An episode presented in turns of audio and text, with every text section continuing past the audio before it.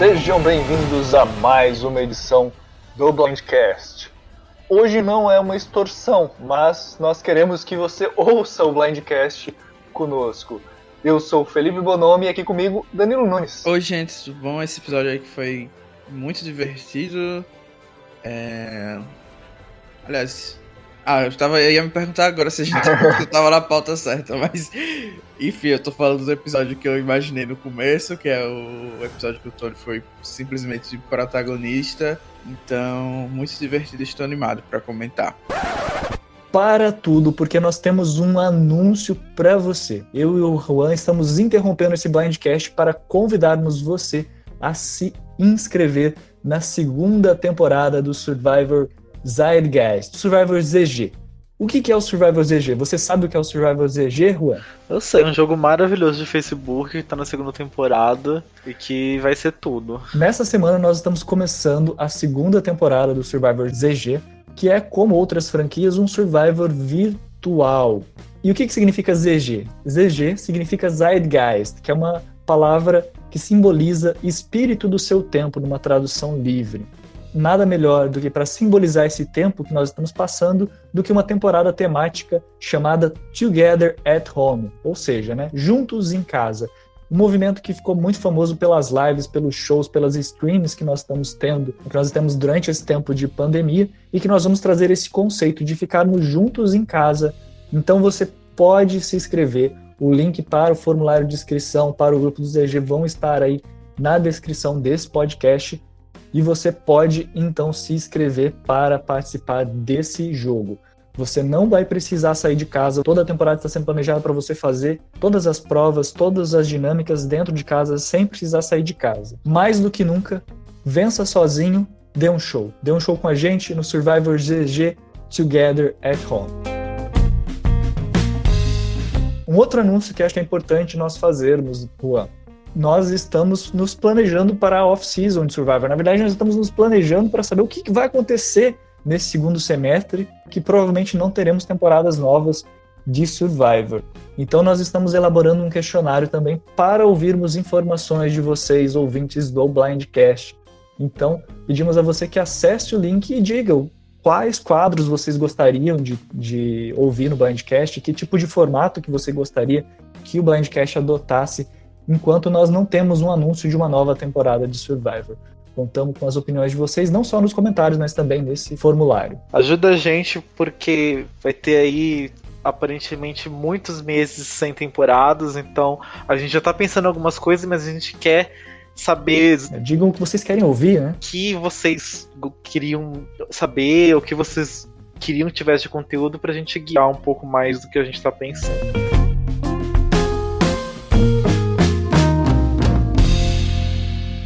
É que eu coloquei na pauta. Tipo, na verdade, eu, dou um Ctrl C na pauta do episódio anterior, mudo o nome e as informações na pauta. E eu esqueci de mudar o número e o Danilo e eu também estávamos olhando aqui o título do episódio e vimos episódio 10. Opa, a gente vai gravar o 11, mas é o episódio 11, This is Distortion, frase dita por Tony Vlacos, num episódio que, na minha opinião, foi muito good TV. Sim, e a confusão também é bom lembrar porque a gente tá gravando os episódios atrasados, então às vezes a gente entra sem lembrar exatamente qual episódio que a gente tá, então essa, essa precaução também para não dar spoilers na hora de comentar. Isso aí, né? Porque a gente sabe que tem muitas pessoas que gostam de assistir o episódio, depois assistir o Blindcast, ouvir o Blindcast no caso, né? Às vezes pessoas que às vezes esperam a legenda ou esperam mais tempo. E a gente fica muito feliz com todos os comentários. Teve um ouvinte que ouviu basicamente todos os blindcasts nessa, nesse último mês, aí, aproveitando a quarentena. Mandou mensagem pra gente, a gente gostaria de agradecer. Sim, o Vitor é uma lenda, a gente gravou com ele lá na Tribo Falou, acho que foi uma semana passada, o episódio 12, se eu não me engano. Então, realmente aí fica o um abraço para ele que acompanha todos os podcasts, o Survival tá super viciado. E aí, se vocês também estão acompanhando a gente, lembrem de comentar, que assim como o Vitor, a gente vai enaltecer vocês aqui e também ficar bem incentivado a continuar com esse trabalho que a gente tem. Sim, sim, o Vitor Rocha. E tem vários outros que eu mandei print também lá de vários comentários do Paulo Márcio, e vários outros que foram comentando, a gente compartilhe lá no. É para incentivar os outros participantes do Blindcast a voltarem a gravar, né? Mas agora a gente está entrando em forma, estamos entrando em dia e acho que esse foi um episódio muito bom e eu tô bem empolgado. Eu não lembrava que era esse episódio, mas quando eu abri a pauta aqui pra gente ver, é, eu quero realmente comentar muito desse episódio. Se você precisasse dar uma nota para esse episódio, é, que nota você daria? E deixa eu adicionar essa pergunta também. É, você acha que foi o ápice da temporada? Tipo, depois do episódio 11, será que vem coisa melhor? Será que ou não? Olha, eu acho que não não tem muito o que questionar sobre o episódio ter sido nota 10, porque realmente foi uma grande sequência de coisas super good TV de acompanhar. E eu acho assim, falando da minha expectativa na época sobre o resto da temporada, eu tava bem temeroso de que acontecesse é, justamente o que você está falando, desse episódio ser o ápice e a reta final acabar é, indo pra, por água abaixo, né? Principalmente porque quando tem alguém que a gente vê assim com muita influência sobre os outros personagens, a gente fica com medo de ser tão previsível. Mas assim, se a gente for observar friamente e no pior dos casos vai ser a gente consideraria que o Tony vai ganhar, então a gente tá numa boa situação, né? Porque eu acho que o Tony é um jogador maravilhoso, que seria perfeito ver ele vencendo uma segunda vez. É, quando eu assisti esse episódio, o meu sentimento foi assim: por que, que eles estão dando tanto tempo de tela pro Tony? Será que ele vai ser eliminado hoje? Será que eles estão tentando construir uma narrativa de que ele vai ser eliminado é, no último episódio, antes da finale, para valorizar às vezes o jogo de alguém antes do episódio final? Ou será que ele vai ser o winner e, né, se chegar no episódio final? Porque são aquelas questões do Ed que, que eu sei que você adora também, assim como eu, a gente fica prestando atenção quando a gente assiste o episódio, a gente tenta entender o que, que esse arco narrativo, o que, que essa história quer nos dizer. E podem ser várias, várias coisas, pode significar várias coisas, e a gente tem que fazer a leitura do que a gente está assistindo. E eu fiquei muito nessa dúvida, assim, ou ele vai sair muito rápido, ou nesse episódio, ou então provavelmente ele chega na final com grandes chances. A gente fala brincando que a gente está gravando anos no futuro, mas a gente não está anos no futuro, a gente está tipo, nas vésperas do episódio final, então a gente não sabe exatamente quem que, que vai vencer, quem tem chance. A gente está, na verdade, agora chegando num campo que a gente pode ponderar um pouquinho mais, né, sem dar muitos spoilers, né, sem dar spoiler, porque isso é nosso objetivo, né, não dar spoiler. Blindcast, Blindcast é, é as cegas, comentar só o episódio, teoricamente. Né? Sim, eu acho que vale a pena a gente falar sobre essas coisas da edição do Tony em si, porque foi algo muito estranho, né? Ou no mínimo diferente do que a produção está acostumada a fazer.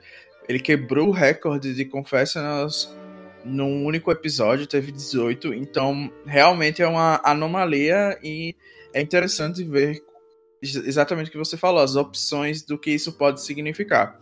Eu particularmente acho que é um indicativo de que ele vai vencer a temporada, porque eu acho que o que você falou sobre alguém ser hypado para valorizar é, o jogo de, do vencedor ou de outra pessoa importante para a narrativa foi justamente o que aconteceu com a Sophie. Não que ela não seja uma boa jogadora, pelo contrário, eu sempre elogiei ela aqui e ela até era do meu time por causa disso, é, o time do draft. E eu, mas eu acho que ela foi um pouco mais hypada do que normalmente ela seria, justamente por causa dessa jogada que o Tony fez nesse momento. Então, para a gente ter esse sentimento de que ele fez um, um, uma estratégia fenomenal e tirou alguém que, ao mesmo tempo, era uma ameaça para o prêmio, alguém que tinha um ídolo no bolso, mesmo que ele não soubesse, a gente teve que ver um pouco mais da Sophie como jogadora. Então, na minha opinião, esses 18 confessionals do Tony, toda essa visibilidade que ele teve no episódio, é para botar ele realmente como front runner.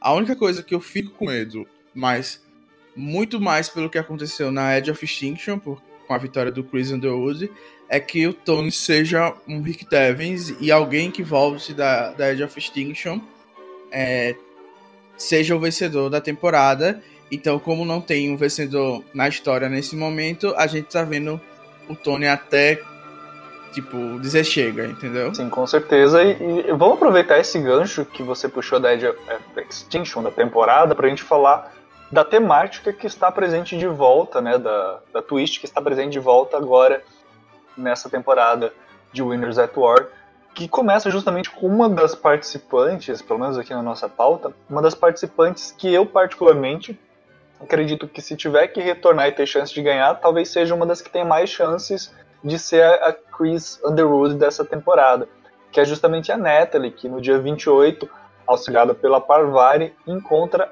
a vantagem que dá título a esse episódio numa cena bem interessante. Na verdade, a participação da Natalie, se a gente for pegar desde o do começo, desde o episódio 1 até o episódio 11, ela é uma das que mais aparece da Edge of Extinction. Né? Sim. Assim, eu não vou comentar em detalhes quem eu acho que volta ou não, porque eu já sei quem volta. A CBS meio que vazou, a gente tá um episódio antes da final e do retorno. Mas eu concordo com você que a Natalie realmente teve uma aparição é, dentro da Edge of Extinction, né? Um destaque. Mas eu acho também que é muito por causa dela ter sido a primeira pessoa a chegar lá, né? Tanto que a gente, se comparar com a temporada original, Edge of Extinction, a Ri também teve um grande destaque ela foi a primeira a, a chegar na Edge of Extinction, foi o first boot da temporada. Então, assim, eu acho que muitas das coisas que a gente vê da Natalie também era obrigatório que se fosse mostrado, porque, querendo ou não, ela está sendo uma excelente competidora lá, conseguindo bastante tokens, é, bastante das vantagens que a produção escondeu. Então, assim, eu adoro a Natalie e, espero que ela também consiga é, batalhar aí para voltar na, no retorno dela. Mas não dá para falar também dessa situação que envolveu ela adquirir essa vantagem, né? Não só acharem a pista, é, avisando que a vantagem estava ali debaixo do, do acampamento, mas toda a cena que aconteceu, né? Porque a gente vê a Parvati seduzindo geral para ir aplaudir o sol, né? Para aplaudir o pôr do sol. Não sei se foi muito seduzir, né? Acho que foi só. Qualquer pessoa que sugerisse aquilo ia acontecer. Eu não vejo assim, ah, ela seduziu, flertou, nada disso. Só eu achei que foi algo bem normal, porém a cena foi divertida. Lembrou um pouco da, da Kelly, né? Em Camboja, pegando ido lá embaixo do, do acampamento. Então, assim, eu acho que foi interessante a dinâmica acabei não comentando em si sobre a, a, a, vantagem, né? Mas eu acho que a produção conseguiu medir bem é, a dificuldade de encontrar ou adquirir essa vantagem na The Earth Extinction. E, se eu não me engano, foi a primeira vez que eles puderam. É, elas puderam trabalhar juntas, né? Para adquirir a vantagem. Sim, e isso é justamente uma coisa que eu gostaria de ressaltar, né? Na verdade, primeiro ressaltar o fato de, de algo que a gente já comentou no episódio passado, né? Acontece muita coisa que a gente não sabe em Survivor, então provavelmente todos os dias eles devem estar, tá, ah, vamos ver um pôr do sol, vamos fazer alguma coisa diferente para passar o tempo, porque se a gente fosse ver tudo que acontece em Survivor, ia ter muitos momentos boring, muito momen muitos momentos boring, muitos momentos que a gente, tipo, ah, é interessantinho, mas para dentro da proposta de um jogo não, não acrescenta muito, né? E eu acho que foi interessante, né, isso que você comentou, né? uhum. né? Talvez qualquer pessoa que falasse, ah, vamos ver um pôr do sol ali naquele canto que tá mais bonito, talvez o pessoal fosse também. Mas o que eu gostaria de ressaltar nesse ponto é justamente como será que elas decidiram que a Natalie ia pegar e a Natalie ia ter de fato a vantagem? Foi porque achou a dica primeiro? Sim, não teve nenhum debate. Eu fiquei sentindo, tipo assim, que a Parvati aceitou muito fácil, assim, ah, deixa ela ela pegar ali a vantagem, ela pega os Fire Tokens, ela faz o jogo dela, eu fico só assistindo. É, eu acho particularmente que a, a Pavat meio que entregou os pontos em certo momento, né? Desse, dessa of Extinction. Eu acredito que ela entendeu que não ia voltar, ou pelo menos as chances eram bem pequenas, e por isso ela meio que deixou pra lá. A gente não tem muita informação se a Natalie dividiu isso com ela, né? Depois e tal. Mas desde a da vez que ela achou a vantagem lá com a Dani e meio que gastou aquilo com com manteiga de amendoim, ainda dividiu com todo mundo, eu achei que ela meio que não sei, eu tive essa impressão de que ela não estava assim tão é, inclinada a jogar no, no hard, né, ali na Age of Extinction. Ela estava ali para ter a oportunidade dela no final, mas sem se estressar tanto. Então eu acho que foi mais por causa disso. Primeiro que a Natalie realmente foi quem encontrou de fato, né? Como se fosse um ídolo é, de imunidade, quem encontra e pega, mesmo que estivessem procurando juntos, é quem tem a posse do ídolo. Então acho que foi em parte isso. E eu acho que como elas é, se ajudaram, talvez a Natalie deu alguns tokens para para Parvati eu acho que seria interessante justo que ela desse os tokens para alguns tokens, não precisa ser todos, mas pelo menos dividir com a Parvari. Até porque essa é uma vantagem e aproveito até aqui para elogiar como eles introduziram Edge of Extinction nessa temporada, porque uma das críticas que eu sempre fiz e, e eu, eu, até fiz também em Edge of Extinction, lembro que vocês também comentaram sobre isso, é a questão de que muitas vezes você vai e você não tem nada para fazer, você não influencia o jogo. E nessa nova ilha do exílio que nós estamos vendo, que nada mais é do que uma nova ilha do exílio reinventada, a Age of Extinction, é, pelo menos você tem a, a possibilidade de participar e influenciar no jogo. E nós vemos aqui justamente uma nova vantagem que vem justamente com o objetivo de extorquir os jogadores. Não só de, tipo, ah, tô te vendendo uma vantagem, mas do tipo, olha, se você não pagar o que a gente está te pedindo, você não vai poder nem participar da prova de imunidade, nem participar do CT, do Conselho Tribal. Então, eu achei que foi uma, uma, uma vantagem interessante que talvez se fosse jogada numa temporada normal ficasse meio, meio perdida, meio solta, mas que numa temporada como Edge of Extinction, no caso Winners at War, Edge of Extinction, é, funcionou bem, porque daí você tem jogadores que estão fora do jogo, que estão querendo influenciar no jogo, querendo merecer o seu retorno, né, conquistar Fire Tokens para poder ter vantagens para o seu retorno, jogando isso em um jogador que está ativamente participando da temporada no formato mais convencional. Eu particularmente gostei muito e também tem essa questão de que você poderia escolher a quantidade de tokens que você ia cobrar da pessoa. Isso também achei interessante, ser maleável. Você pensou de uma forma diferente, Daniel? Eu, eu adorei essa vantagem, porque primeiro ela foi bastante criativa, né? Eu não estava esperando algo desse tipo, então é, é sempre legal ver coisas novas no show quando elas não são malucas e acabem totalmente com o formato que a gente tá acostumado. Então, nada de F4 ser fogo para sempre.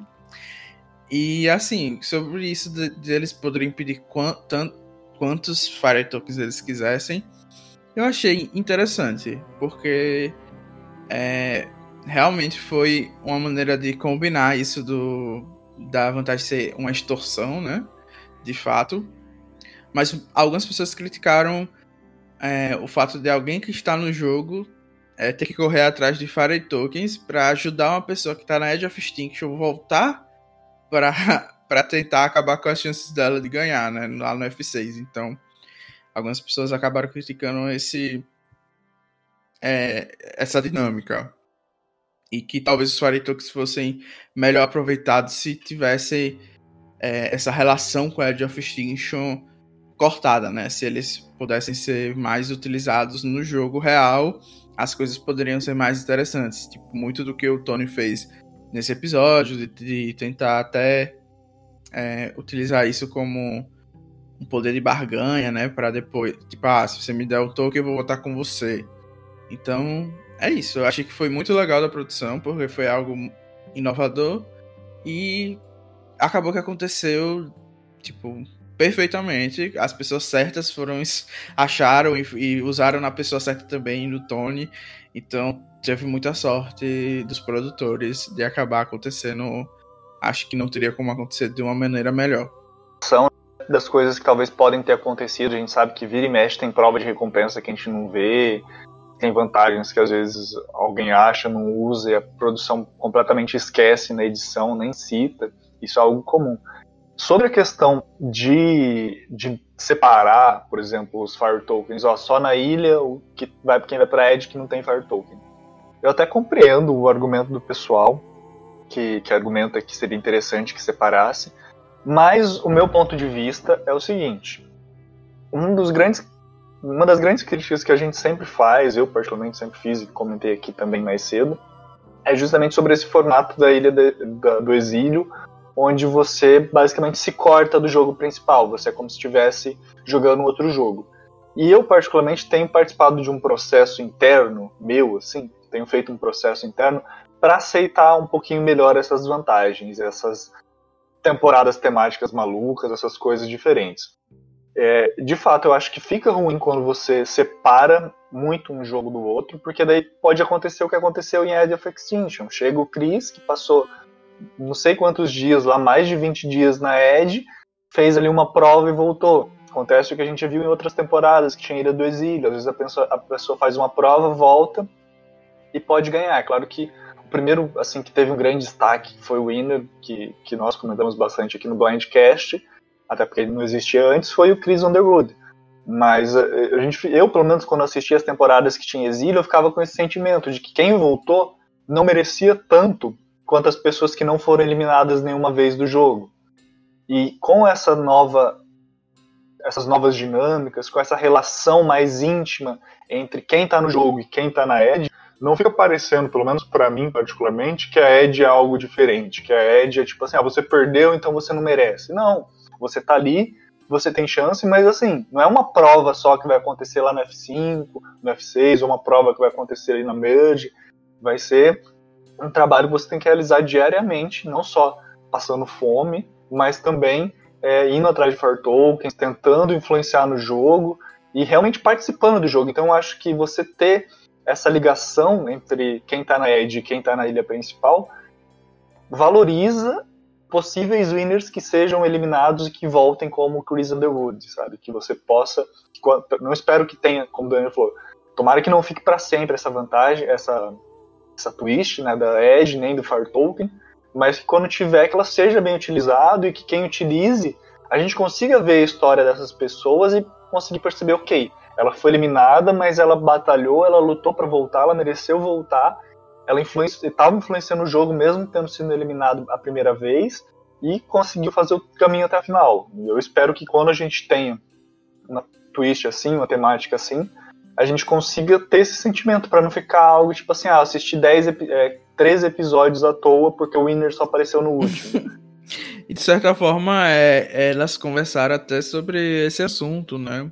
Se elas iriam querer utilizar essa vantagem de uma maneira de tipo, se elas iriam usar a vantagem para fazer impacto no jogo, né, influenciar de alguma forma, e talvez essa preocupação em influenciar ou participar do jogo é, seja justamente isso que você comentou, de que talvez não adianta para uma pessoa voltar lá no F6 ou no F5 é, se ela não tiver o respeito de quem está jogando agora ou de quem está na Edge of Extinction.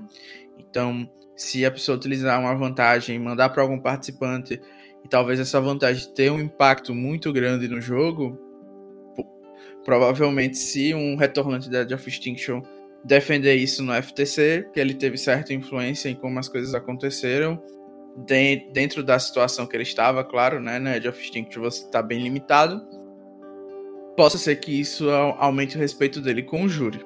E a outra opção era justamente pensar mais no curto prazo, que é conseguir os tokens, para conseguir as vantagens e ter mais chances de voltar para o jogo, que deve ser é, o que eles mais estão preocupados em, em fazer. Então, acho que realmente são é, preocupações válidas e eu acho que a Natalie acabou escolhendo o, o caminho certo, a pessoa que ela deveria utilizar e, querendo ou não, acabou tendo as duas coisas, né? Um impacto bem grande e também ela conseguiu seis Fairy Tokens, que é o recorde até o momento. Isso. E deixa eu aproveitar para te perguntar, você acha que ter jogado no Tony foi a melhor jogada? Tava tão claro assim de que talvez ele tivesse ou bem posicionado para conseguir as moedas, ou então que ele tivesse as moedas? Eu acho que foi um, foram alguns motivos que fizeram a Natalie escolher o Tony, e por isso eu concordo com a escolha. O primeiro é que ele tinha quatro tokens já, então ele era uma pessoa que, é, se elas fossem extorquir, você não vai extorquir, é, me extorquir pedindo um milhão, porque eu nunca voltei um milhão para te dar, então já foi um passo no caminho certo. É, e o Tony, como elas mesmas explicaram, talvez eles com certeza eles não sabiam que ele estava lá naquela situação de jogar no meio. mas elas, elas sabiam que o Tony é, alguém que é, é imperativo, que não ia simplesmente aceitar ficar sem voltar, ou que ficasse tão vulnerável assim, né? Não poderia ganhar imunidade, não ia voltar e poderia ser eliminado. Então, eu acho que elas também conversando com as pessoas que já tinham sido eliminadas da Edge of Extinction e talvez aí o Tyson tivesse alguma grande influência, né? E acabou saindo no conselho passado de que o Tony poderia sim estar tá ali no meio de campo. Então acho que foi uma boa escolha. Sim, eu, eu, também, ah, pensando por esse ponto de vista, agora que você falou, até me lembrei, me, me voltou aqui na memória a cena delas comentando sobre essa questão. Porque não é só uma, uma questão de, olha, será que ele tem dinheiro para pagar? A questão é, será que ele vai querer pagar? Porque às vezes a pessoa, por exemplo, poderia se sentir confortável, tipo, olha, é, tem, tem os votos, acredito que a gente vai conseguir bem no CT, não sou o alvo principal, então se eu é, não conseguir jogar, tudo bem. Às vezes eu consigo usar isso até a minha vantagem, é, como uma vantagem para mim, para tipo, olha, alguém tá querendo me ferrar, vamos tentar mudar os votos e, e, assim conduzir o voto de uma maneira diferente. São coisas que você poderia fazer. Uhum. E nesse momento o jogo tava bastante dividido, né, entre duas alianças.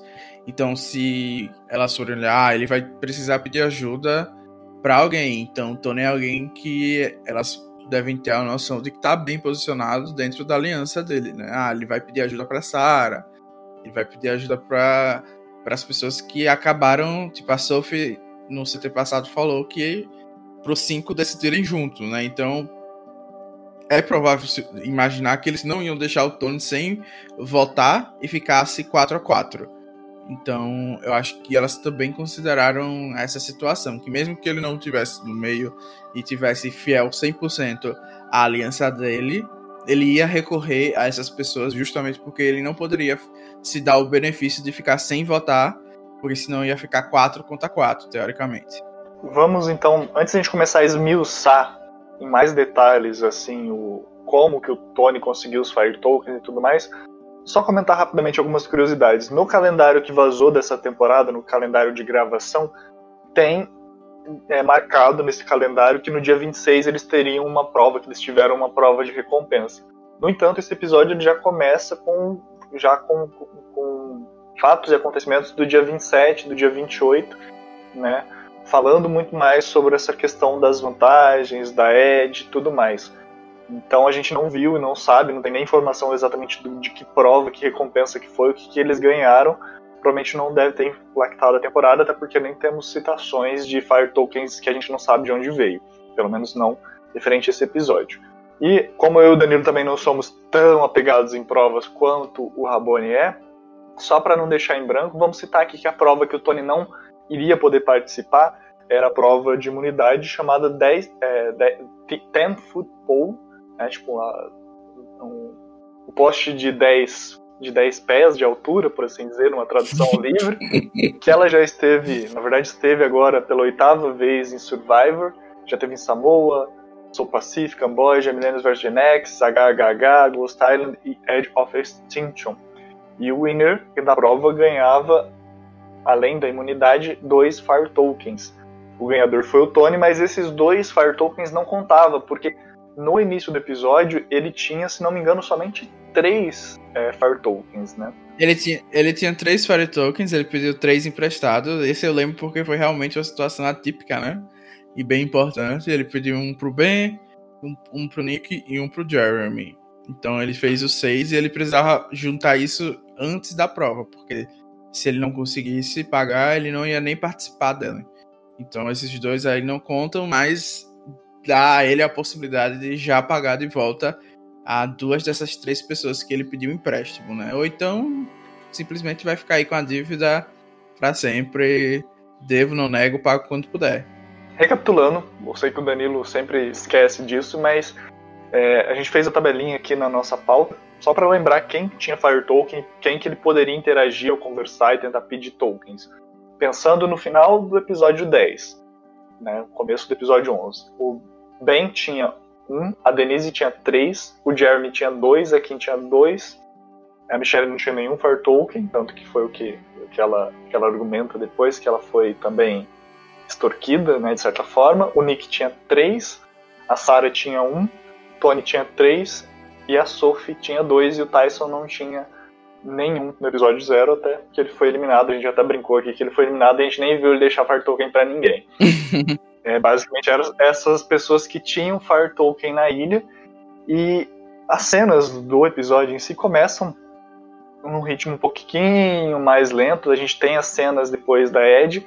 A gente começa com o Jeremy sozinho, né, questionando o que aconteceu no CT anterior, onde ele saiu, né, usando a vantagem dele de ter de ter saído do CT sem votar e sem ser votado, né? Uma vantagem que deixou muitas pessoas questionando sobre a sua lealdade, o seu alinhamento, se ele não não não deixou na mão os seus aliados, como que isso foi visto pelo júri. Eu, eu e o Danilo até comentamos isso no Blindcast passado. E a gente vê os efeitos dessa situação no acampamento, que é justamente o Jeremy é, tentando se reposicionar depois de ter utilizado essa vantagem, né? Sim, eu achei meio hipócrita né, Jeremy querer saber das coisas, sendo que ele deixou todo mundo na mão. Então, achei ali uma coisa bem questionável do gameplay dele. Mas é aquilo, né? Querendo ou não, ele acabar sabendo das coisas, né? Era só ser um pouco mais paciente. O pessoal também deve estar de cabeça quente, assim, que chega do CT. E. Eu acho que o Tony teve uma, um papel importante já nesse começo é, de episódio. Porque, querendo ou não, ele meio que se posiciona de uma maneira muito melhor do que o Ben, né? Que o Ben tá, sei lá, muito agressivo nessa temporada. Eu tô achando bem engraçado. É... Principalmente com, com o Jeremy. Acho que eles, de alguma forma, criaram uma rivalidade desde sempre. Então, foi isso. O Ben reizinho, o Jeremy não é reizinho. Achei que você ia falar nadinha, mas. É... Mas não rimou. Mas assim, é interessante você ter citado isso, essa questão do posicionamento do Tony e do Ben, porque a gente vê, e eu até elogiei o Ben em outros blindcasts, em outras oportunidades, até estava conversando com algumas pessoas é, durante essa semana, inclusive a Débora me mandou mensagem perguntando a temporada, é, abraço Débora, e eu acho que assim... Abraço, Débora. Por onde anda, Débora? Por onde anda, Leila Lopes? Lembra desse meme? Ai, gente, deixa pra lá. Mas a gente estava conversando no privado justamente sobre essa diferença de postura. E eu lembro que eu citei justamente isso, tá com ela também. A questão de que, assim, o gameplay do Ben na fase tribal da temporada dele foi muito bom, né, social. Só que depois ele acaba se tornando muito dependente das imunidades, das vantagens, hidros e tudo mais. E nessa temporada a gente vê um pouquinho dos defeitos dele no aspecto social, que talvez a gente não tenha visto tão profundamente na temporada em que ele foi o winner. De certa forma a gente vê que ele é um pouco cabeça dura, que quando ele pega a birra de alguém ou quando ele se posiciona contra alguém, ele parece que vai com esse posicionamento até o fim. Algo que o Tony se mostra muito mais maleável ele dá um blindside, mas depois ele vai lá fazer contenção de danos. Não, vamos trabalhar, né? Bem assim, eu tava sem opção. E dá toda aquela conversa, faz toda aquela elaboração do conteúdo, do que precisa ser dito, do seu posicionamento, para garantir que ele está bem com a pessoa e para passar uma certa confiança para aquela pessoa, mesmo que talvez ele tenha feito algo que aquela, aquele participante, aquele concorrente, que é um, a gente sabe, é um concorrente para vencer a temporada, mas que naquele momento, pelo menos, aceite e fique mais em paz com tudo que aconteceu e com o caminhar do jogo, né? Uhum. Então acho que essa diferença entre os dois fica muito nítida e acho que demonstra muito mais nesse episódio, apesar de eu ter elogiado muito bem em outras oportunidades. Acho que nesse episódio demonstra muito das, das suas as qualidades do Tony é, colocam luz sobre os defeitos do Ben. Acho que você não poderia ter falado melhor, né? Tudo bem que a gente não poderia. Não, não precisava ficar cinco minutos falando que o, o B tá jogando pior do que o Tony, porque eu acho que isso é óbvio. Mas eu acho que você explicou muito bem que mesmo as pessoas sabendo que. É, sei lá, o, o Tony provavelmente tá mentindo. Ainda vale a pena, da posição do Tony, tentar reconstruir essas relações que querendo ou não, deram certo para ele, né, a temporada inteira. E o Tony, fa falando do Tony, né, chovendo molhado no, no, gameplay do Tony, depois eu corto um pouquinho do que a gente exagerou nesses cinco minutos aqui, mas algo que eu achei bem peculiar de se comentar foi o Tony aproveitando essa oportunidade pós-CT, aproveitar que estava todo mundo cansado, exausto, para logo na, na noite pós-CT, amanhecer do, do, do, dia seguinte, já começar a procurar o ídolo, né, na madrugada, amanhecer. E o que eu achei mais estranho foi o Nick aparecendo do nada. E aí, vamos procurar uns ídolos? Acho que o Nick aprendeu na temporada dele, né? Que tem que procurar logo cedo e, não... e aí resolveu. Mas é, foi bem estranho mesmo, porque primeiro é, a forma que o Tony reagiu e o Nick reagiu, parece que eles eram bem aliados e a gente nunca tinha visto isso é, a temporada inteira, que eles eram próximos. Então isso realmente me, me pegou desprevenido. E o, Tom, e o Nick aparecendo do nada parece que é alguma coisa recorrente né, na temporada, seja para escutar conversas alheias ou então para é, ajudar em, em, pegar ídolos e tal. Nossa, eu me lembrei agora de um episódio de Seinfeld, me julguem, série dos anos 90. Pré-Friends, pra você ter uma noção. Mas é, tem, tinha um personagem que ele. de um episódio específico de Seinfeld, que ele andava silenciosamente. Era um, personagem secundário. Aí sempre que eles iam aprovar um projeto, uma, uma campanha né, da, da revista que, eles, que a, uma personagem trabalhava, ele aparecia do nada e mesmo sem trabalhar, ele ganhava o crédito por ter participado do projeto. Mas eu senti muito, muito isso na edição do Nick. E o que me incomodou mais, especificamente nesse episódio, nessa cena, é que você estava fazendo toda uma construção de: nossa, olha como o Tony está sendo inteligente. Como o Tony está procurando o ídolo enquanto todo mundo está dormindo. Aí de repente o Nick, ah, tô procurando o ídolo também, não tá todo mundo dormindo. Uhum. Tipo, pra mim foi meio que contraditório com o que a narrativa estava querendo contar. Eu achei que foi uma falha dos editores nesse sentido. Eles estavam construindo uma narrativa de que o Tony era diferente. É, que pros editores o Nick não é ninguém, né? É isso, basicamente. Ah, mas podia ter tirasse essa cena do Nick se fosse para deixar do jeito que tá. Deixa só o Tony achando. Que... É que no final das contas não, não deu em nada, né? Acho que só foi mais. Acho que eles colocaram para fazer o Nick mais chacota, porque não ficou do lado do Tony e fazer o Tony ainda mais mastermind, né? Que ah, enganou ele pra ele procurar em outro lugar. Acho que foi isso. E assim, o Tony nunca critica e Vlacos acha um ídolo, né? Vantagem pro Tony é pouco. Ai, gente. Tava demorando, né, pra chegar os mijos no Tony. Essa é a verdade. E depois disso tem um corte pra uma cena que eu achei fantástica.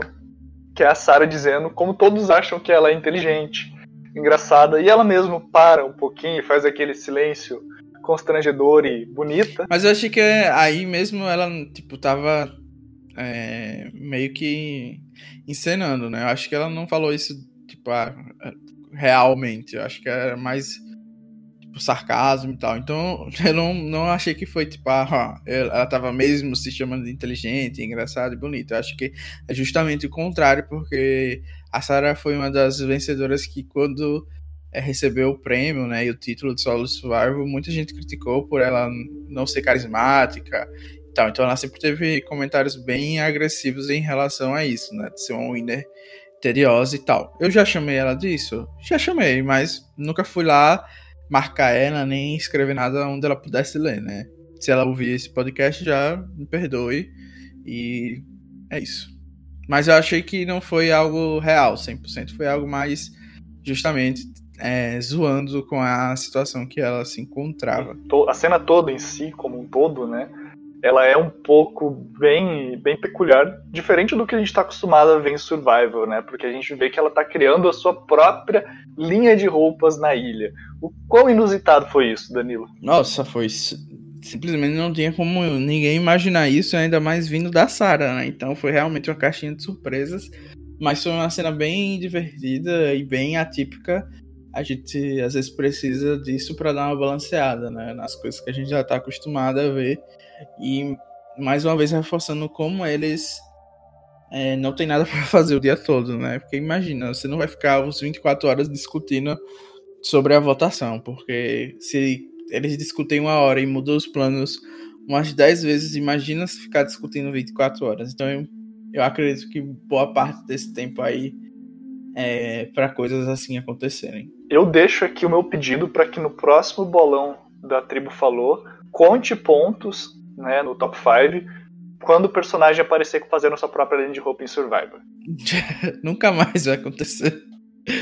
Mas algo que eu tenho achado interessante é o fato deles terem tinta no acampamento, né? Isso não é algo que talvez até incentive eles a fazerem ídolos falsos? Eu acho que isso é bem normal em todas as temporadas que eles recebem as tintas para fazer a bandeira, né?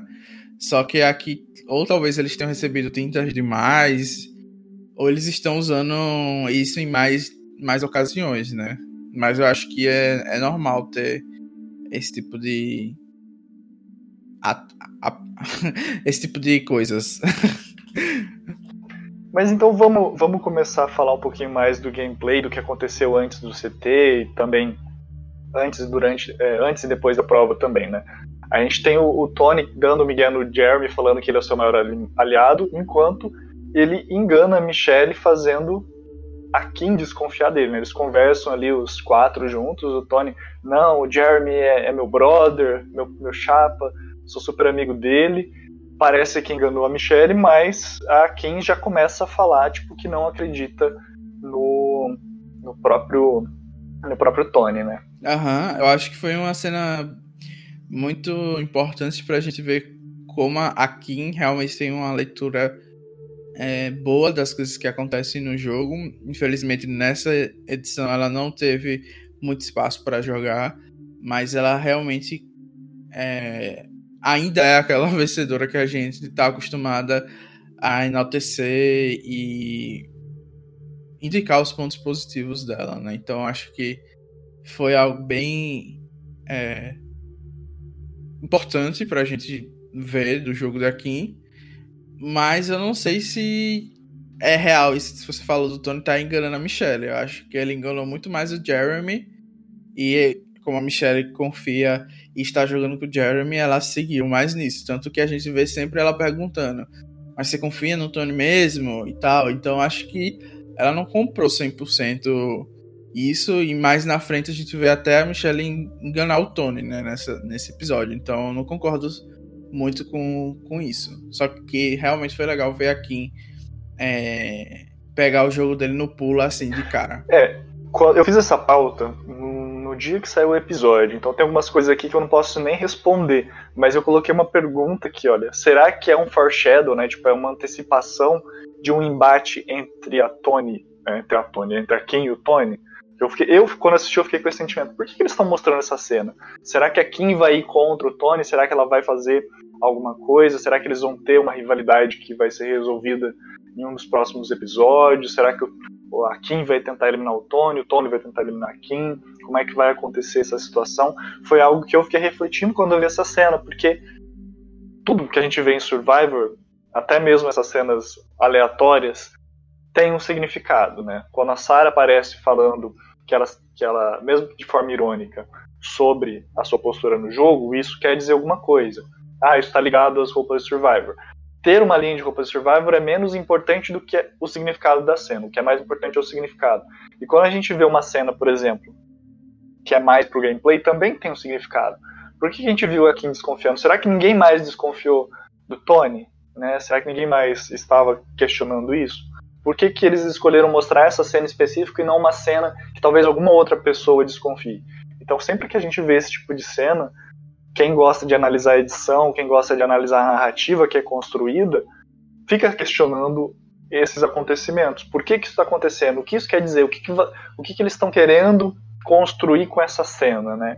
É, muitas vezes a gente passa batido muita coisa, não dá pra gente analisar tudo, pegar todos os detalhes, mas é interessante confabulado sobre isso. E eu lembro que quando eu assisti essa cena, eu fiquei muito com esse questionamento: o que, que essa cena quer dizer? Por que, que eles estão colocando a Kim contra o Tony? É, para mim, foi mais uma questão de explicar porque a, a Kim iria flipar com a Denise né, nesse episódio, que elas acabam voltando junto com a aliança que na cabeça delas era majoritária. Então aqui estava explicando que não acredita que o Tony vai flipar, que na verdade ele vai se manter com a aliança que ele estava até o momento, o que é algo, é, digamos, até que normalmente aconteceria, né? Eles acabaram de votar 5 contra 4 e teve toda aquela situação no conselho para ficar que ficou bem divididas as alianças.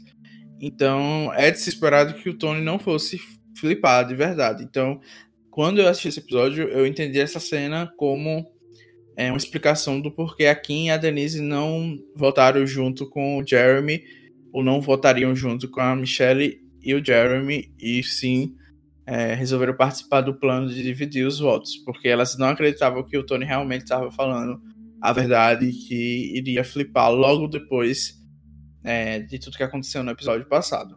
Mas realmente você tem um ponto importante sobre as cenas terem, às vezes, muitos significados para além do episódio que a gente tá vendo. E talvez é, realmente aconteça esse embate entre o Tony e a Kim, ou agora, ou depois que, sei lá, a Michelle, o Jeremy e, é, saírem, né? Que estão, teoricamente, no, no bottom. E bem, cena aleatória, parte 2 do episódio. Todo mundo, enquanto o Tony está lá se divertindo com a sua cartinha da extorsão, comentando sobre os belos dentes de vampiro do Nick. A gente não sei se poderia ter uma coisa mais aleatória do que do que essa, né? Mas, enfim, né? Eu acho que o, o Nick tá longe de ser um vampiro.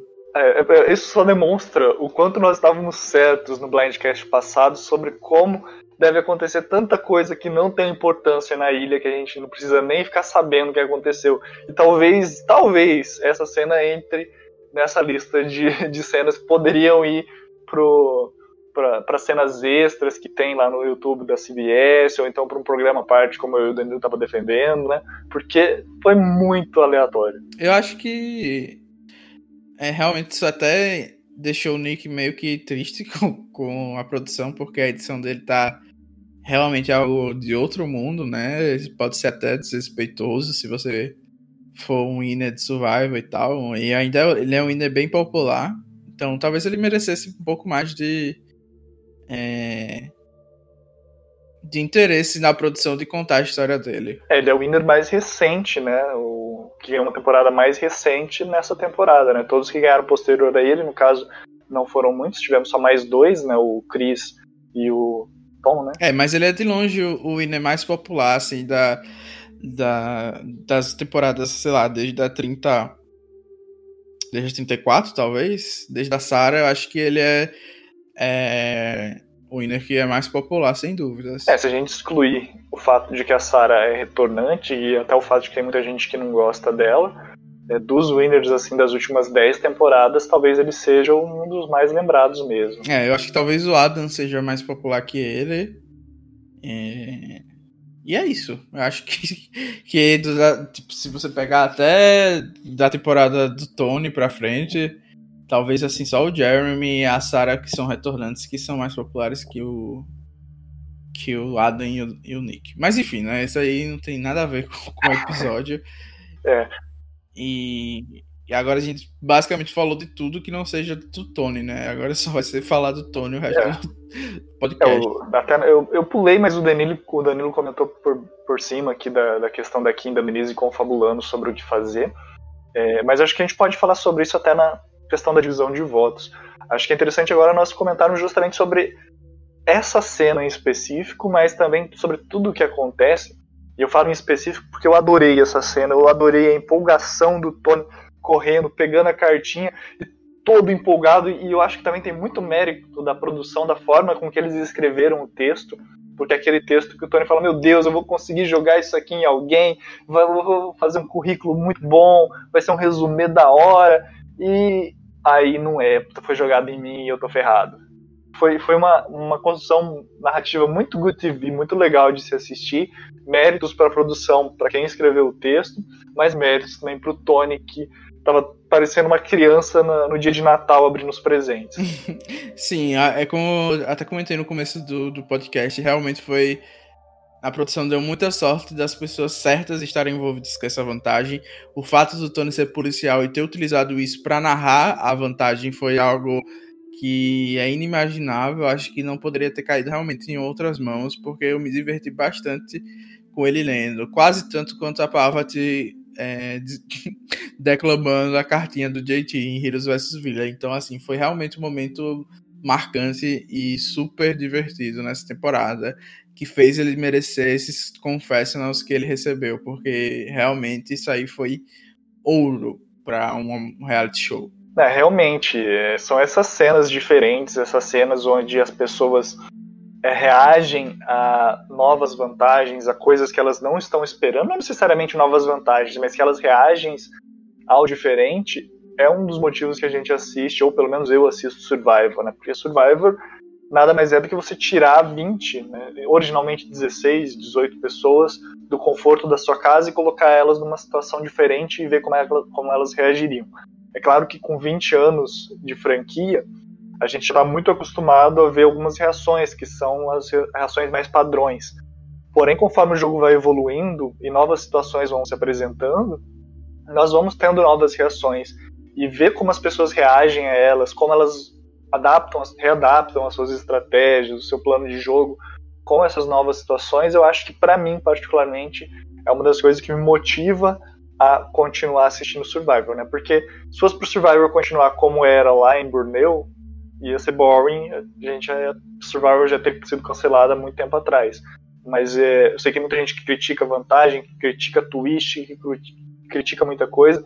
De fato, tem, tem vezes que às vezes acaba sendo, como vocês falam, mijado, acaba sendo situações bem chatas de assistir, mas quando é algo surpreendente, eu acho que acaba sendo o motivo que faz, pelo menos a mim, continuar e talvez boa parte de vocês também continuar assistindo. Sim, e foi muito legal que tipo, quando a Natalie e a Pava estavam lendo a, a vantagem, eu tinha entendido, né? E muita gente que estava comentando ao vivo é, não conseguiu compreender naquele momento o que aqui tava o que tinha significado mesmo, né? O que era, como é que ia ser usado. Daí eu expliquei para todo mundo lá no tópico, que foi pros comerciais antes do Tony receber a vantagem.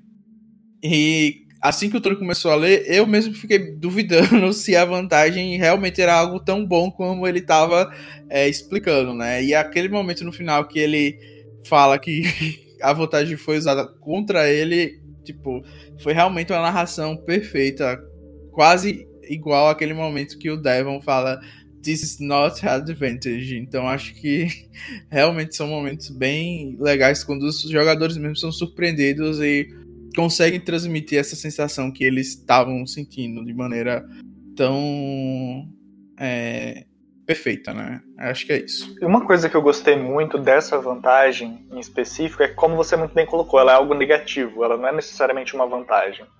E muitas das relações que nós tivemos entre a Ed e a ilha principal, a ilha onde estão os participantes, né, o acampamento, foram relações tipo assim, olha, lava minha mão que eu lavo a sua. Você me dá os seus Fire Tokens, eu te dou uma vantagem.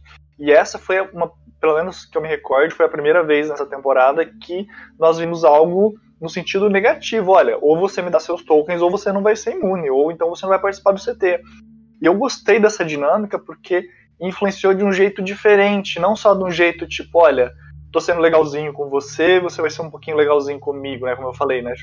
Você é repetitivo, você é algo meio lava minha mão que eu lavo a sua. Foi algo tipo, realmente, olha, tô te colocando contra a parede, eu quero voltar pro jogo e eu quero os seus Fire Tokens, né? Então, isso realmente foi algo que eu gostei de assistir, uma vantagem que eu achei interessante. Eu odiaria se fosse jogada em mim, seja num Survivor de verdade, ou seja, num Survivor virtual, em qualquer uma das situações, se tivesse essa twist, eu ia falar, meu Deus, como que eu vou fazer para sair dessa situação agora? Até porque, como a gente viu anteriormente, é, ninguém tinha perto de 6 Fire Tokens. O Tony era o que tinha mais, o Tony e a Denise eram o que tinham mais chances de terem Fire Tokens, cada um tinha 3. É, o Nick também tinha 3, mas ninguém tinha 6. Ia precisar da quantidade de duas pessoas para é, conseguir. Duas pessoas no mínimo para conseguir tirar essa extorsão, tirar essa desvantagem da pessoa. E a forma com que o Tony lidou com a situação, eu achei que também foi muito maravilhosa. Eu não sei se eu conseguiria fazer o mesmo. Desculpa. Eu não sei se eu conseguiria fazer o mesmo, eu não sei se eu ia conseguir conversar com meus aliados de uma maneira delicada e com um argumento certo, porque ele usou um argumento muito bom, né? Tipo, olha, se você não, se você não me ajudar, eu não vou ter como votar com você. E acho que a forma com que ele lidou com a situação foi muito bem pensada, muito bem estrategizada e executada. Ah, eu vou discordar um pouco, porque apesar de ter gostado muito do como ele leu a vantagem, como ele narrou, eu não acho que ele fez assim uma, a, a, teve a melhor abordagem, como você falou, porque eu fiquei até em dúvida, porque no começo do episódio ele explica que, na verdade, tá fazendo aquilo que a Kim também disse que ele tava fazendo, que é só fingir que tava jogando junto com o Boron, que nesse caso era o Jeremy e a Michelle. E quando a gente vê ele recebendo a vantagem, ele corre justamente para essas pessoas para pedir os tokens, falando que vai voltar, voltar com elas. Então, eu achei que se realmente ele tava pensando e só fingir, ele tava é, indo além do necessário. Porque imagina só se ele realmente pegasse essa, é, esse token do, do, do, Jeremy e da Michelle, se ela tivesse, e ele não votasse junto com eles. Essa, seriam votos totalmente perdidos no júri, porque além de fingir, ele ainda pegou Fire Tokens deles para eliminar eles no final das contas. Então eu já achei isso um pouco questionável, é, porque eu ainda não tinha informação de que ele ia flipar. Mas aí depois que ele pediu um token pro Jeremy, pediu um token pro Ben, que estão em alianças opostas, eu realmente não entendi qual era o objetivo dele. Porque ele ia acabar, querendo ou não, fazendo com que alguma pessoa ficasse com bastante raiva dele, né? Porque já que ele escolheu pedir um token pro Ben e escolheu um token pro Jeremy, ele só ia poder votar de um dos lados. E eu, no lugar do Ben, que nesse caso emprestou um token e ainda foi enganado pelo Tony, eu ia ficar simplesmente fora de mim. Para mim, o Tony estaria morto a partir daquele momento. Então, acho que ele meio que ficou muito no muro a ponto de, de na hora de, de, executar isso aqui, de como ele faria a vantagem, ele acabou é, exagerando. Eu acho que o mais, assim, o mais seguro teoricamente seria ele, ah, ou eu peço todos os tokens para um lado de uma aliança, a aliança que eu quero votar, ou para o outro, e não misturar desse jeito que ele fez. Então ele pediu um token pro Jeremy, pediu um token pro Nick, que a gente soube nesse episódio que era capacho dele, teoricamente, ou uma aliança muito forte, a gente não tinha noção. Mas isso de ter pedido um token pro Jeremy, um pro Ben, depois pediu ajuda, pediu também ajuda pra Michelle, eu fiquei meio que um pouco. Eu questionei bastante isso, sabe? Então eu acho que não foi a melhor maneira, mas acabou dando certo.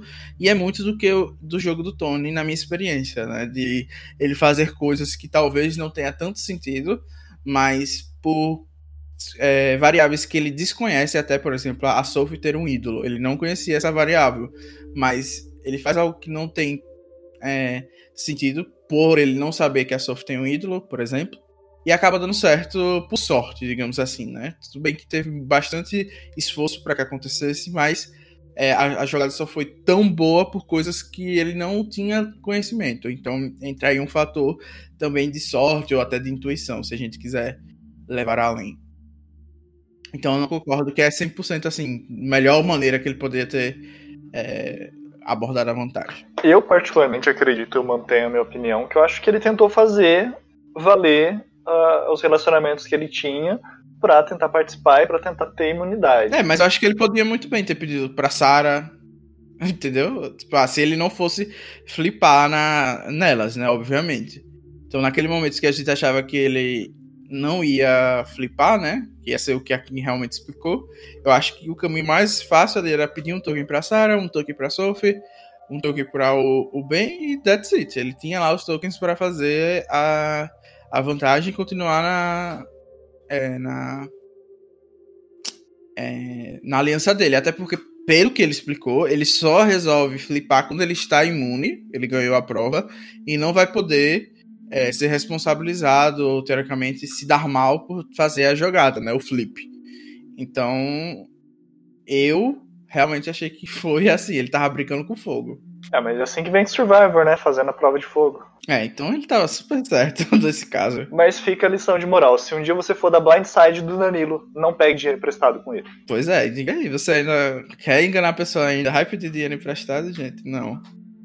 Tenha dignidade. Bem, eu mantenho aqui minha opinião. Eu acho que foi bem executado. Talvez não seja a melhor forma de se executar, mas ele conseguiu realizar né, passo a passo. Eu acho que, de fato, o que você falou abre um pouco uma visão diferente do que eu estava percebendo sobre o Tony. Não, foi, foi impressionante ele ter conseguido os tokens, né? Isso aí é inquestionável.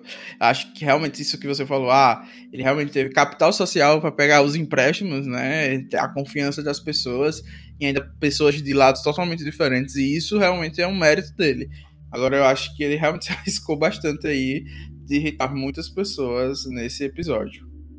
Mas enfim, né? Acho que acho que ficou claro para todo mundo o que a gente tá falando. É, ficou claro e logo depois, não exatamente depois dessa cena, porque na verdade acontecem muitas coisas no episódio, mas é, algumas, várias que a gente já comentou até, mas a gente vai pro Conselho Tribal, onde mais uma vez a gente tem um belo de um CT. E eu gostaria de perguntar para você, parecia claro que o Tony ia flipar, parecia claro que ia realmente acontecer a eliminação da Sophie, ou você achou que talvez fosse ser o Jeremy ou a Michelle mesmo? Não, até a hora que ele ganhou a imunidade, eu tava certo de que ele não ia flipar. E que, sei lá, poderia acontecer alguma coisa no máximo a quem sair, ou.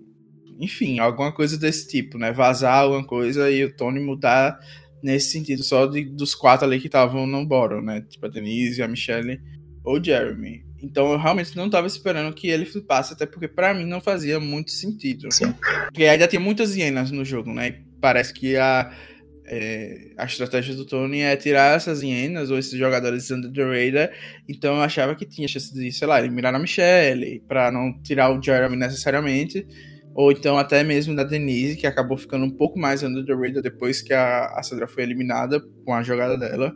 Então eu achei que ele ainda tinha esse espaço para manobrar. Olha, eu não sei, eu não vi, eu não tenho nem spoilers de quem que vai voltar da Edge of Extinction, não vi. Não sei o episódio final, não vi o episódio final, não vi o Conselho Tribal final, mas se o Tony chegar na final, eu quero ver como é que ele vai conseguir defender o jogo dele e se ele vai usar essa palavra hiena.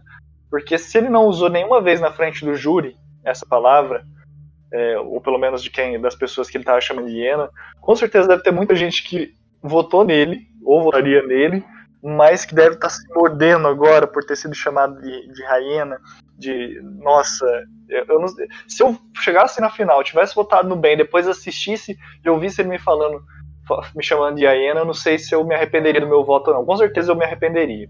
Eu acho que é por isso também que. Aí, enfim, né? Pode ser até um spoiler, mas é o comentário de tweets que ele fez. Nessa época mesmo que começou a aparecer todo episódio ele falando de Hiena de que é, ele não tá tentando desrespeitar essas pessoas, mas é de uma forma de ser total, tipo, tudo pelo contrário, né? Que na verdade ele quer dizer que essas pessoas precisam ser é, observadas porque elas são perigosas e mesmo com o jogo Under the Radar elas precisam sair justamente porque senão elas vão dominar o jogo no final. Então ele meio que tentou, assim, explicar que não estava desrespeitando, porque é, talvez isso que você falou tenha acontecido, né? Muita gente que gosta do Tony, é, que teve uma relação boa com ele na ilha, não necessariamente voltou nele na final, né? Mas pode ter ficado surpreso com os comentários. E, sei lá, falado com ele por mensagem e tal. Poxa, fiquei decepcionado com esse tipo de comentário que você falou. Porque. Não sei se foi nesse episódio mesmo, mas o Tony foi bem agressivo em alguns momentos com relação a esses jogadores, né? Eu não lembro se eu já comentei isso alguma vez aqui no Blindcast ou, ou em algum lugar específico sobre isso, algum podcast que eu participo, mas é, não só pelo fato de que eu sou publicitário, o Danilo também é publicitário, mas eu sou muito partidário dessa visão de que nós somos responsáveis. É, eu chamo de visão do pequeno príncipe. É, deixa eu, depois eu corto isso.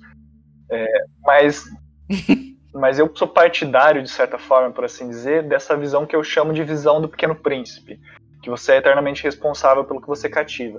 E tem muitas pessoas que se, se isentam da responsabilidade do que estão falando, no sentido de, olha, mas eu não conheço a sua história, a sua bagagem, eu não conheço a sua educação, não conheço quem você é, eu não posso me responsabilizar pela forma com que você pensa ou pela forma com que você reage com o que eu falo.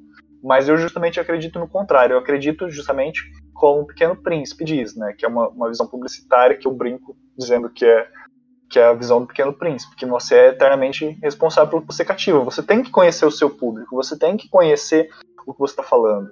Se você está falando alguma coisa, você tem que saber exatamente como que essas palavras vão atingir essa pessoa. Porque imagina, por exemplo, se a Disney resolve fazer uma, uma, uma campanha pejorativa que seja pejorativa, às vezes, para um público brasileiro específico, para o pessoal de Sergipe, sem escolher, escolher um estado aleatório aqui. As pessoas que estão no Sergipe vão se sentir ofendidas. Aí a Disney vai falar: ah, mas eu não sabia que isso era pejorativo lá no Sergipe. Não tem essa, gente. Sujou a imagem da empresa, sujou. Você é responsável pelo que você está falando. E é claro que nem todo mundo é publicitário, nem todo mundo tem a mesma obrigação que um publicitário. Mas todos nós, eu, eu gosto de levar isso para minha vida e por isso que eu tento evitar entrar em muitas polêmicas, embora de vez em quando eu entre em algumas, é, é justamente isso. Olha, vamos pensar no que eu estou falando. Será que isso que eu estou falando pode ser entendido de uma maneira diferente ou de uma maneira pejorativa? Ou, apesar de ser normal para mim, pode ser algo que a pessoa veja de, um, de uma forma ruim? E esse exemplo do Tony é um exemplo claro para mim de como escolher errado as palavras. Se ele tivesse usado qualquer outra palavra, tinha tantas outras coisas que ele poderia pensar para se referir a esses jogadores, mas ele escolheu uma forma pejorativa. E mesmo que ele venha se defender, mesmo que ele venha falar que, que a intenção dele era outra, não importa. A intenção que você tinha ela tem que ser clara na mensagem. Se ela não está clara, você abre imagem para as pessoas interpretarem de outra maneira, e interpretando de outra maneira, o seu significado deixa de existir e passa a existir o significado da outra pessoa, porque para ela é aquilo que existe, não é o que você queria, uhum. é o que ela entendeu. É algo bem parecido com a discussão que tem em várias temporadas, né, de que a percepção, na verdade, é a realidade do jogo, né? Não adianta você achar que tá controlando os votos, tem voz ativa se na percepção geral, ou melhor dizendo, se o júri achar que você foi um capacho, você foi um capacho no jogo, não vai ganhar de jeito nenhum. A edição pode vir até depois e mostrar você sendo o grande estrategista, mas nada vai contra aquela percepção daquele momento, né? É, porque você não precisa. É, basicamente, acho que nós dois estamos querendo dizer, relacionando a Survivor, é que você não, ba não basta você ter a sua verdade, você precisa que a sua verdade seja clara, que a sua verdade uhum. chegue àquelas pessoas que você querem que chegue.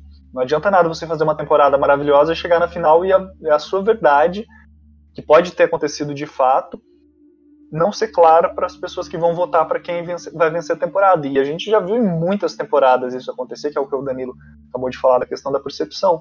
Muitas vezes a gente acha que um, alguém merecia mais vencer a temporada, mas ela falhou em transmitir a mensagem dela para o júri, que era quem ia justamente escolher o vencedor da temporada. Perfeito. E é por isso que eu critico o Tony, porque se eu ouvisse o Tony me chamando de Iena, eu não votava nele. e não estaria errado, estaria certíssimo. Nesse não foi diferente. A gente já tem ali logo no começo o Tony puxando o Jeremy, conversando ali no pé do ouvido, no pé da orelha, falando justamente, é, acertando o plano para fazer a flipagem para o Tony e o Jeremy eliminarem a Sophie. E realmente não ficou claro, muita gente estava sem acreditar que a Sophie ia ser eliminada, eu incluso, no dia do ao vivo, eu estava mais do que certo de que ela ia ficar, porque até o momento ela era a única, assim, contender da temporada que podia bater de frente com o Tony, a Sarah, então achava muito improvável que ela saísse, né? É, eu fiquei pensando até, ah, talvez ela use o ídolo, ou coisa do tipo, se o Tony flipar mesmo. Mas acabou que não foi isso que aconteceu. E ficou até a impressão de que os, aqueles é, é, cochichos tiveram um impacto mesmo, né? Eu pulei um bloco inteiro da pauta aqui, né? Sim, mas achei que foi de propósito, mas. Eu acho que a gente já falou, assim, por cima de. De vários tópicos, né? Desse tipo, ah, Kim Denise, vão mentir. A gente já falou que, que quando elas decidiram, né? Mas a, talvez a gente precise falar do Tony realmente acertando o plano, porque foi de última hora, né? Ele esperou até o finalzinho lá. E é interessante a gente citar esse exemplo, porque assim, a gente vê ao longo do episódio a Kim tristona, porque o, Kim, o, porque o Tony ganhou a imunidade, mas de certa forma feliz porque o alvo cresceu nele por ganhar duas provas seguidas. A gente vê ela falando em eliminar o Jeremy, a gente também vê a Sarah ao longo do episódio é, meio que bolada para essa questão de eles dividirem o voto por causa de ter algum ídolo, por achar que seria um 3-3-3, se eles usassem um ídolo, ainda assim sairia quem eles esperam que saia, né? E eu acho que daí a gente chega no ponto que acho que é o mais importante dessa questão, né? Que é, é bem no, no pré-CT, ali, chegando no CT basicamente, que é justamente o, o bem, o bem, que é justamente o Tony esperando até o último segundo para falar o plano verdadeiro. Isso, particularmente, foi algo que eu achei bem interessante de se fazer. Porque numa temporada que está muito nítido de que tem muita coisa acontecendo, muita conversa sendo, sendo dita, é, e muita coisa parece que tem sido resolvida no Conselho Tribal, eu achei que foi inter interessante e inteligente da parte do Tony esperar até o último segundo, embora talvez isso tenha causado mais questionamento do Jeremy, né, que a gente percebe eu, pelo menos, fiquei com essa sensação de que não ficou claro se o Tony ia conseguir fazer a jogada, justamente porque parecia que o Jeremy não estava acreditando no Tony de que ele seria o alvo, né? Aham. Uhum, é... Eu também, eu fiquei muito tempo debatendo isso quando acabou esse episódio, se no lugar do Jeremy eu teria embarcado nessa do Tony. Porque eu achava muito estranho alguém tentar mudar o voto logo no finalzinho e ainda me fazer voltar diferente das das pessoas que eu tava aliado, né, até o CT passado. Então, eu fiquei também, e aí isso agora me lembrou de uma coisa que eu também me questionei nesse episódio, do porquê o Jeremy e a minoria como um todo, né, ajudou o Tony a conseguir esses tokens para fazer a prova, né? Porque não sei se eles pensaram, ah, ele vai conseguir de qualquer forma, então vou tentar ganhar a confiança dele, porque era uma chance de o Tony ficando sem voto, eles terem pelo menos um empate. Então, eu, eu não entendi se realmente havia essa confiança do Kim, da Denise, do Jeremy, ou como foi que acabou acontecendo isso, porque ficou tudo muito meio sem explicação. Talvez muito por causa do que vai acontecer no conselho e eles querendo deixar as coisas no suspense.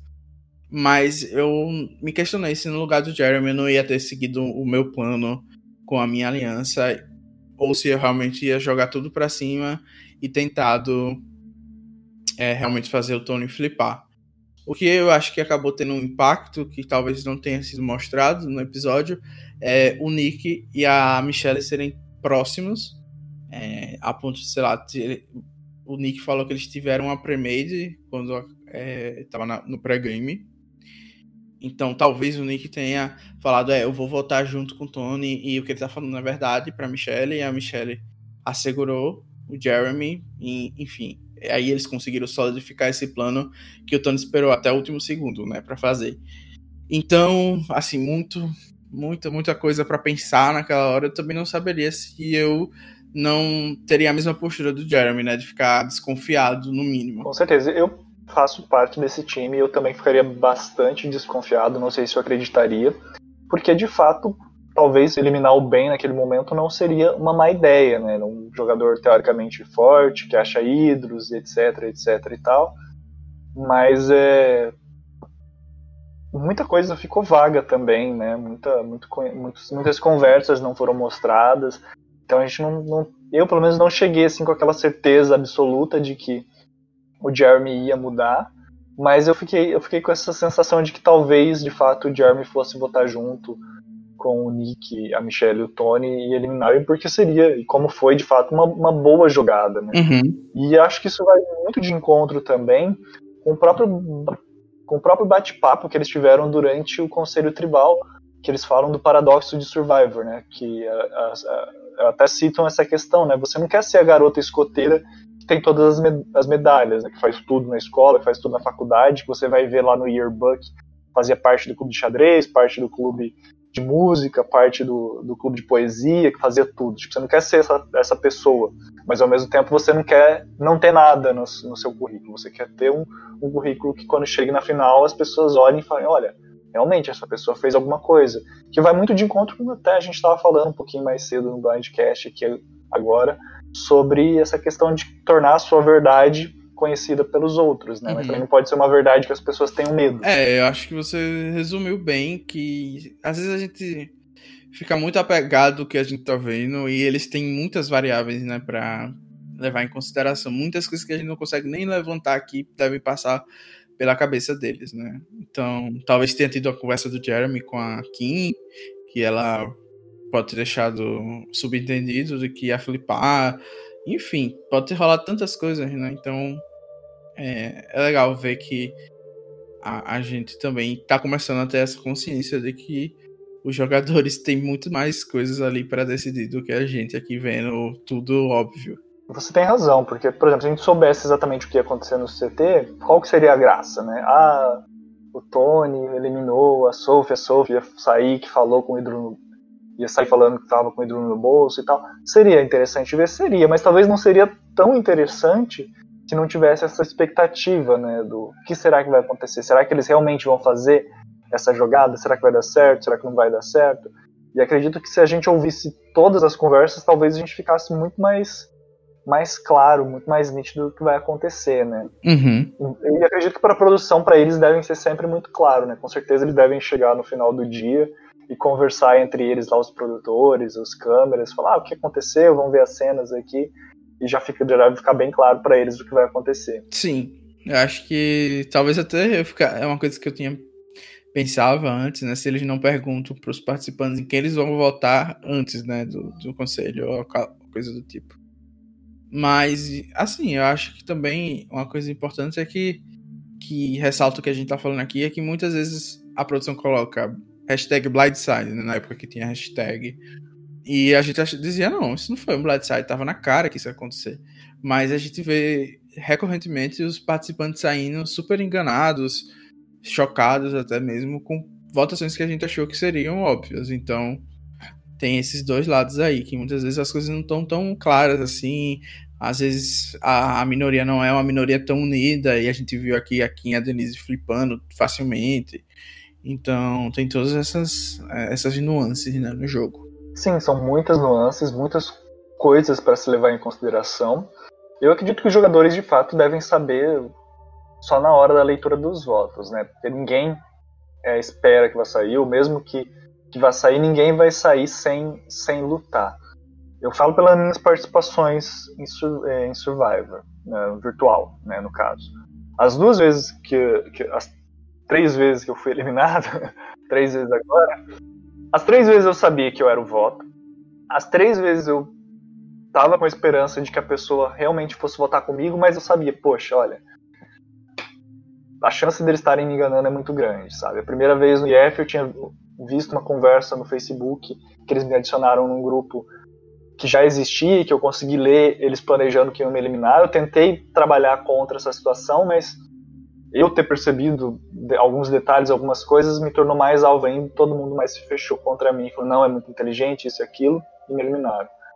Depois, eu tive alguns erros também em, em Romênia, quando eu joguei no VD, tive erros também é, no ZG, quando eu joguei em Deep Valley. E todas as vezes eu sabia, tipo, eu tinha aquele sentimento, poxa, tá muito se desenhando de que, que vão votar em mim, muitas coisas estão indicando, alguém parou de conversar comigo, alguém que tá agindo estranho, é, algumas coisas que eu ouço, às vezes algum aliado que fala, olha, vou votar em você, ou então alguém vai, estão falando de votar em você, é, a gente muitas vezes tenta fazer o contraplano, mas não dá certo. E no caso do Jeremy, é, eu senti que realmente foi um blindside de fato, mas teve muitas outras situações em Survivor, em outras temporadas, que a gente ficava tipo assim, ah, foi tão, tão claro que isso ia acontecer que, que só mesmo quem foi eliminado para não perceber. Sim, eu também passei, eu só joguei uma vez no Facebook, né, no TW, eu fui super enganado.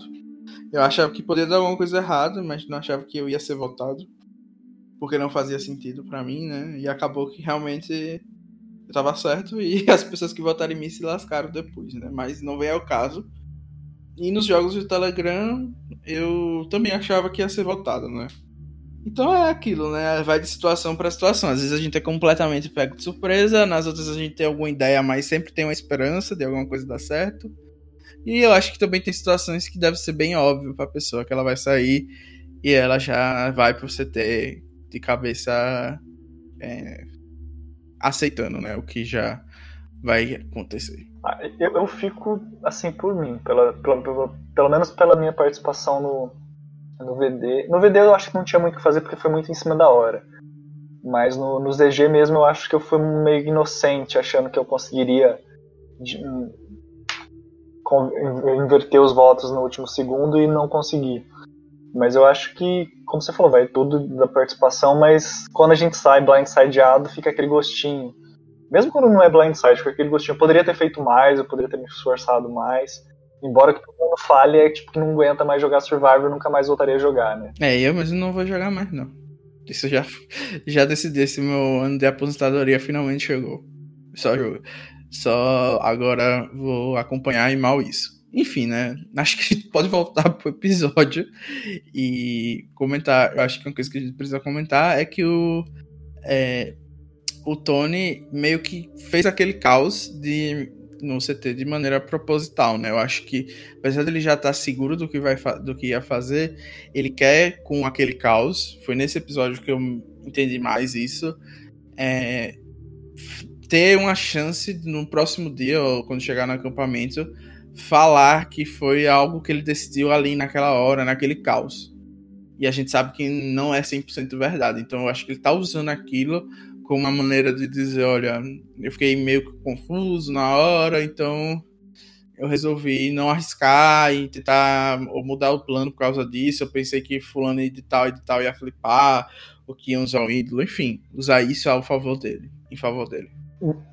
Esse episódio, esse CT, pelo menos, foi um pouco mais calmo do que os anteriores, né? Todo mundo até fala, ah, foi quieto, ninguém falou comigo, ninguém falou comigo, até como desculpa para ter algumas conversinhas ali. Mas o Tony chega a dizer que estava todo mundo meio que cansado física e intelectualmente. Mas na verdade o que a gente vê durante todo o episódio, principalmente da parte do Tony, é justamente o contrário, né? Se ele estava cansado, a gente não percebeu em nenhum momento, né?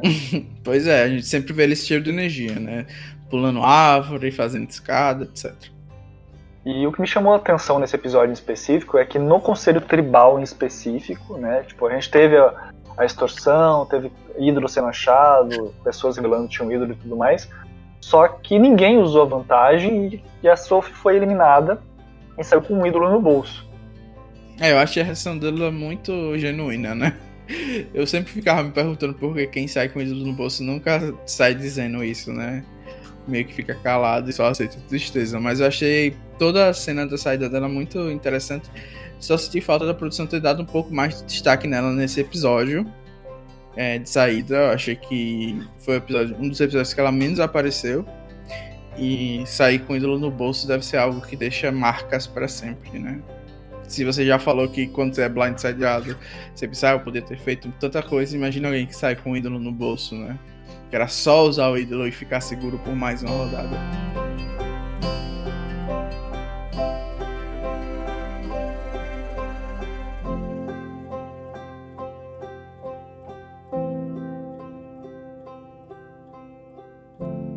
Então, gente, tivemos problemas técnicos para finalizar o nosso podcast. A gente comentou quase tudo do programa, então acho que não vai ter tanto problema. É, infelizmente, a gente vai ter que terminar abruptamente, porque o microfone do Bruno parou do nada. E assim, é, as últimas coisas que eu queria ensinar, que estão na nossa pauta, é que muita gente já colocou o Tony como contender absoluto depois desse episódio. E eu acho que eles têm razão. O Tony tem muita chance aí de já estar tá com esse cheque de 2 milhões na conta, porque eu não vejo mais ninguém com chances de vencer. É, a Sophie deixou seus tokens para Sarah e para Kim. Então, achei bem legal dela ter colocado esses tokens nas mãos das mulheres. E para encerrar, de fato, a gente tem que sempre aqui falar sobre o draft. A Sophie era do meu time e agora eu fiquei só com um jogador, que no caso é a Michelle. Então vamos lá, Michelle. A sua vitória é mais quista do que nunca. Um recap dos outros times: a Bia não tem mais ninguém. O Rabone tem todas as pessoas do time dele, os quatro: Sarah, Denise, Nick e Jeremy.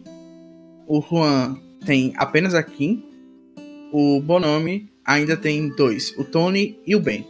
Então, assim, o Bonami tá com muitas chances de vencer por causa do Tony, mas o, o, o Rabone tem quatro chances aí com quatro pessoas nos próximos episódios. A gente não vai comentar o Next Time, porque basicamente a gente sabe o que vai acontecer nesse próximo episódio, mas estamos chegando aqui no momento em que vamos ficar atualizados. É, a gente novamente agradece a todo mundo que está escutando, os podcasts, mesmo com atraso por causa da quarentena e alguns problemas pessoais da nossa equipe, e pede para vocês, mesmo que ouvindo é, depois deixe seus comentários, seu apoio, porque a gente precisa para realmente ter esse gás para colocar tudo em dia. Então é isso, deixo aqui o meu abraço para todos os ouvintes e até a próxima.